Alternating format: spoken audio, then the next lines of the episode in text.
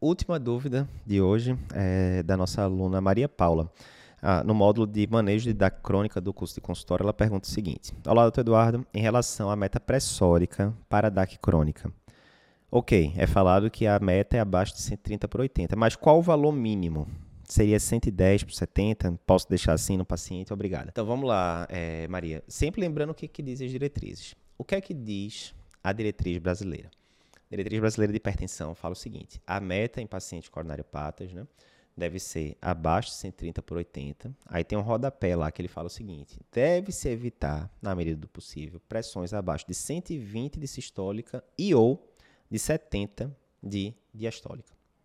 Qual é a lógica? Qual é o problema? Digamos que a sua paciente está com pressão de 110 por 70, 100 por 70. Qual seria, e está sintomática, qual seria o problema de você manter uma pressão assim mais baixa na coronariopatia crônica especificamente?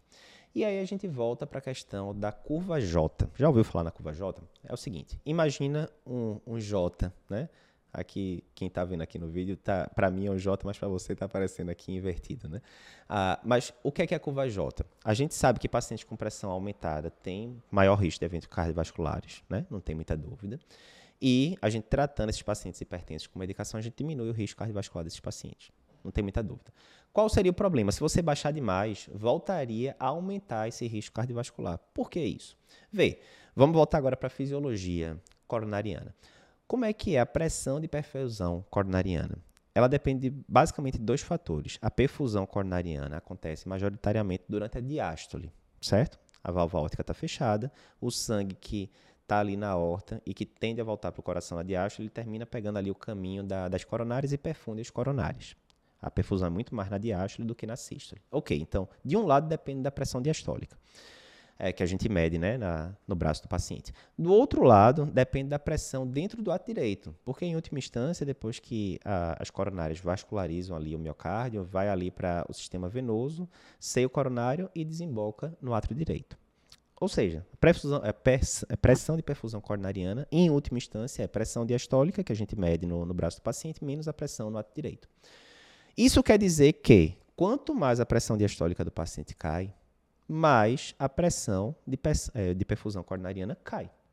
E isso pode ser ruim, porque se essa pressão de perfusão coronariana cai demais, você pode começar a ter isquemia, inclusive. Né? Então, esse é o racional pelo qual algumas diretrizes, incluindo a diretriz brasileira, sugere que você deve evitar pressões, principalmente diastólicas, muito baixas no paciente coronariopata crônico, porque isso poderia está é, tá piorando, inclusive, a angina do paciente. Né? Ah, Eduardo, essa é uma evidência definitiva? Veja, não é. A gente tem vários estudos sugerindo curva J em relação à a, a, pressão em pacientes coronariopatas, alguns também em relação a paciente com doença cerebrovascular, né?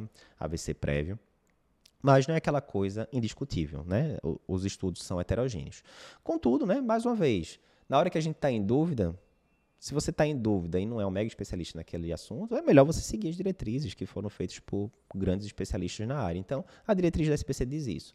Meta no paciente coronariopata, abaixo de 130 por 80, asterisco, observação ali escondidinha, evitar sistólica abaixo de 120 e ou diastólica abaixo de 70. Então, resumindo, se você está com essa sua paciente no consultório com pressão de 110 por 70, 110 por 60, vamos simplificar, você poderia dar uma maneirada ali em algumas medicações antipertensivas e permitir que essa pressão subisse um pouquinho mais ali. Lembrando que a pressão no consultório nem sempre é a mais adequada, né? Porque o paciente tanto pode jogar para cima, né, que seria o efeito jaleco branco, quanto pode jogar para baixo. Então, muitas vezes, ó, pede para o paciente trazer, nem que, pelo menos que seja a automedida da pressão arterial, né, a, a, a AMPA que a gente chama, com o aparelho validado de casa, para você ver em casa como é que está ficando essas pressões do paciente, né? Mas é isso. De forma geral, coronário pata crônico, evitar pressões abaixo de 120 por 70.